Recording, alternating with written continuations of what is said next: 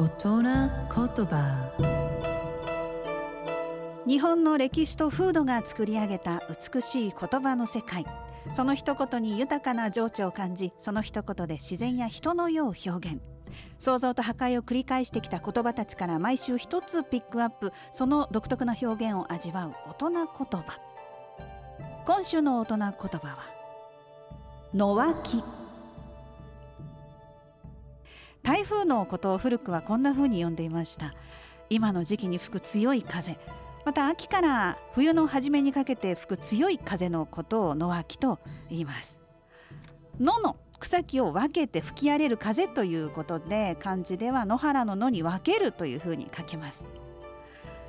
昔はこの野脇の風っていうのが肌寒さとか心細さを感じさせて人恋しくさせるものでもあったようです。枕草子に野脇の股の日こそ意味じう哀れにおかしけれっていう記述があります。これ台風の次の日はしみじみしちゃうよね。趣があるよねってそんな意味なんですが。と源氏物語にも野分というね、えー、名前のこう話があって台風が通過する時の様子が詳しく描写されていたりします。大人言葉でした。